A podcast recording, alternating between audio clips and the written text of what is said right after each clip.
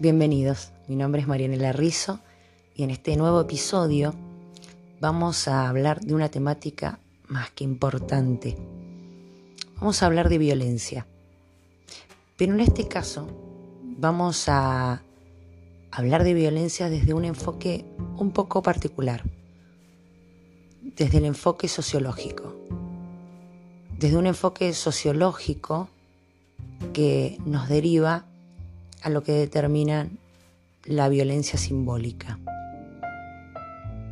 La violencia simbólica es un concepto instituido por el sociólogo francés Pierre Bourdieu en la década de los 70, que en ciencias sociales se utiliza para describir una acción racional donde el dominador ejerce un modo de violencia indirecta y no físicamente directa en contra de los dominados los cuales no la evidencian o no son conscientes de dichas prácticas en su contra, por lo cual son cómplices de la dominación a la que están siendo sometidos.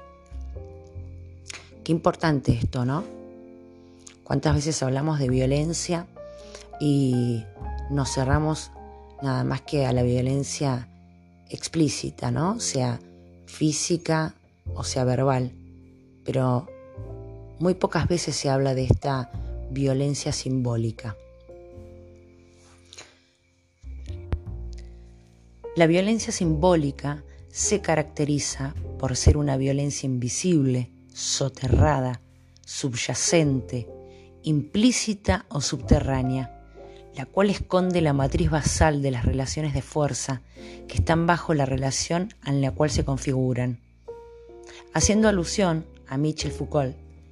Él decía, el poder está en todas partes, solo debemos hacer visible lo invisible. La violencia simbólica está estrechamente ligada a otros conceptos de Bourdieu, como lo que él denomina el habitus. El habitus para él es el proceso a través del cual se desarrolla la reproducción cultural y la naturalización de determinados comportamientos y valores. Otro concepto es la incorporación, que es el proceso por el que las relaciones simbólicas repercuten en efectos directos sobre el cuerpo de los sujetos sociales. Bourdieu nos habla de cómo naturalizamos e interiorizamos las relaciones de poder los seres humanos, convirtiéndolas así en evidentes e incuestionables, incluso para los sometidos. De esta manera aparece lo que Bourdieu llama violencia simbólica, la cual no solo está socialmente construida, sino que también nos determina los límites dentro de los cuales es posible percibir y pensar.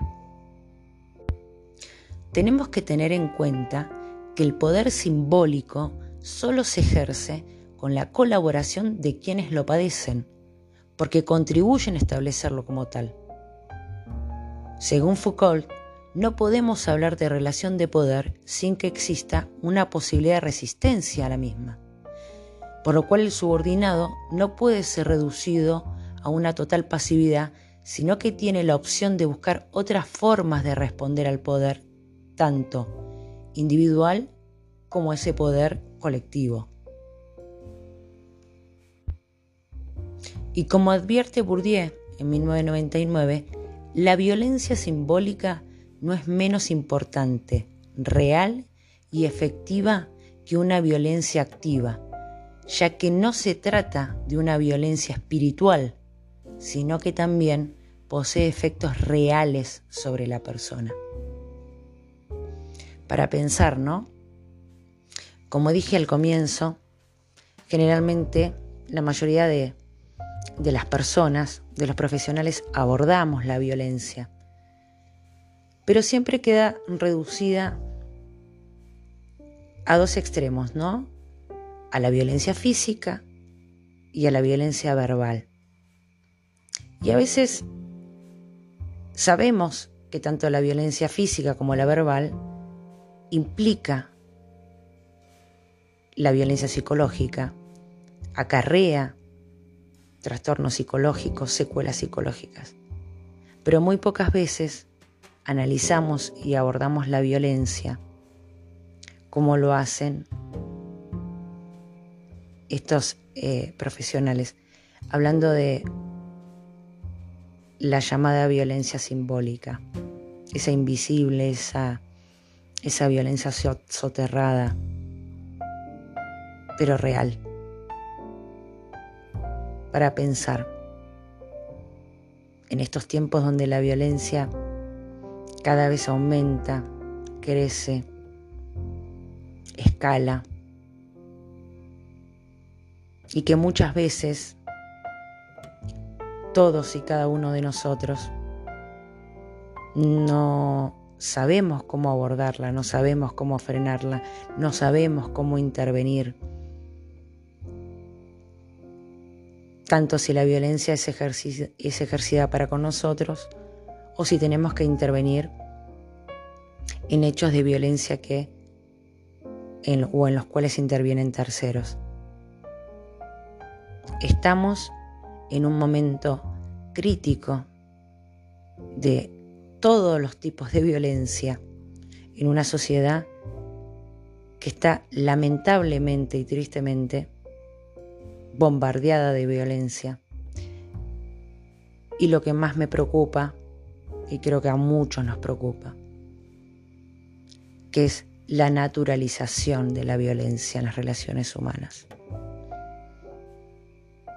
Trabajemos por eso. Espero que este pequeño episodio, estas pequeñas palabras, esta, esta pequeña reseña de información nos ayude a reflexionar y a entender de que está en nuestras manos poder cambiar la realidad. Gracias por estar del otro lado. Para mí es un placer compartir con ustedes.